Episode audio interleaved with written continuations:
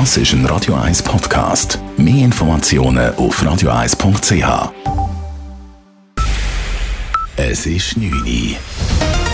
Radio 1, der Tag in 3 Minuten. Mit dem Raphael Wallimann. Verteidigungsministerin Viola Amherd will den Kauf der Leopard 1 Panzer untersuchen lassen.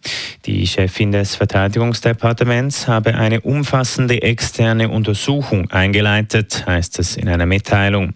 Der Schweizer Rüstungskonzern RUAG hatte 2016 96 Leopard 1 Panzer von Italien gekauft. Anfang diesen Jahres hatte die RUAG dann einen Kaufvertrag mit der deutschen Rheinmetall unterschrieben. Rheinmetall wollte die Panzer nach einer Instandstellung in die Ukraine liefern. Es soll einerseits der Kauf der Panzer sowie die Vertragsunterzeichnung mit Rheinmetall untersucht werden.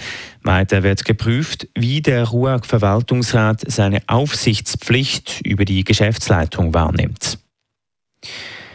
Am ersten Festwochenende der Badenfahrt ist es zu diversen gewalttätigen Auseinandersetzungen gekommen. Wie die Kantonspolizei Aargau mitteilt, ist ein Mann am Bahnhof bei einem Streit mit einem Messer lebensbedrohlich verletzt worden. Die Polizei habe den mutmaßlichen Täter verhaftet. Bei einer Auseinandersetzung in der Innenstadt seien zwei Personen verletzt worden. Man habe fünf Männer festgenommen. Insgesamt habe es am ersten Wochenende ein Dutzend Verhaftungen gegeben. Der Kanton Zürich erleichtert den Zugang zum elektronischen Patientendossier kurz EPD. Ab sofort können Zürcherinnen und Zürcher kostenlos und online ein EPD eröffnen.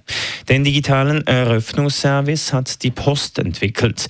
Neben Zürich wird der Service auch in fünf weiteren Kantonen angeboten.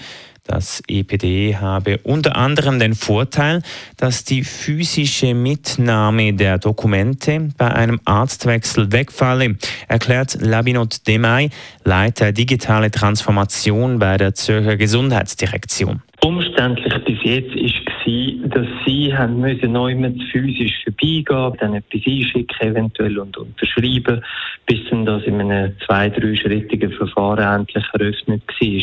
Neu können sie online auf der Webseite von der Post äh, Sanela draufgehen und das EPD, wenn sie ihre ID dabei haben oder den biometrischen Pass, online eröffnen. Damit unterstützt Zürich mit den anderen Kantonen die Pläne von Gesundheitsminister Alain Berset. Er will, dass künftig alle krankenversicherten Menschen in der Schweiz automatisch ein EPD bekommen. Grenzschutzbeamte sollen in Saudi-Arabien hunderte Migrantinnen und Migranten beim Grenzübertritt aus dem Jemen getötet haben.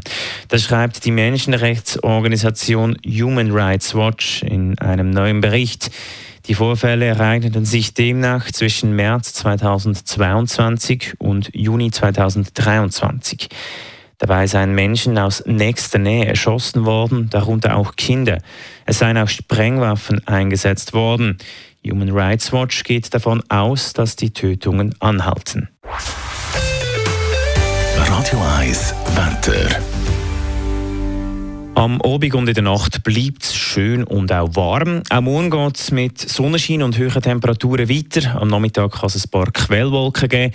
Die Temperaturen steigen auf bis zu 34 Grad. Das war der Tag in drei Minuten.